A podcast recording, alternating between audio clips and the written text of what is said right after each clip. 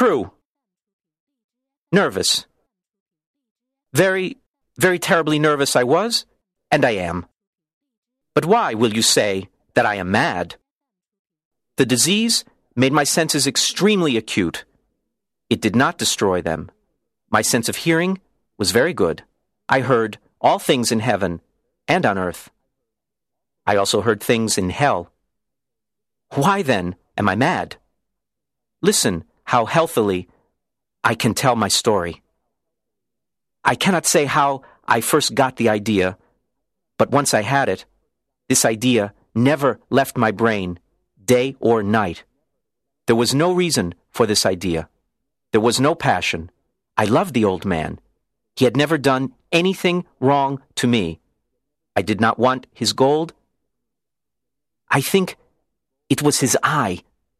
Yes, it was this. One of them looked like a vulture's eye, a pale blue eye with a film over it. When this eye looked at me, my blood became cold, and so, gradually, very gradually, I decided to kill the old man and eliminate that eye forever. Well, now you think I am mad. But madmen don't know anything. You should have seen me. I did everything so carefully, so intelligently. I was never kinder to the old man than during the whole week before I killed him. And every night, about midnight, I opened his door. Slowly. Very, very slowly. I opened just enough for my head.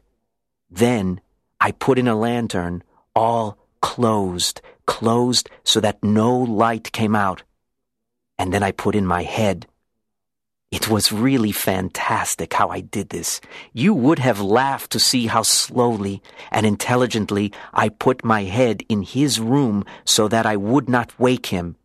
It took me a whole hour to put my head into his room. Could a madman be so careful? When my head was in his room, I opened the lantern, and its light fell on his vulture eye. I did this same thing for seven nights, but each night his eye was closed, so I could not do my work. The old man did not bother me. His evil eye bothered me.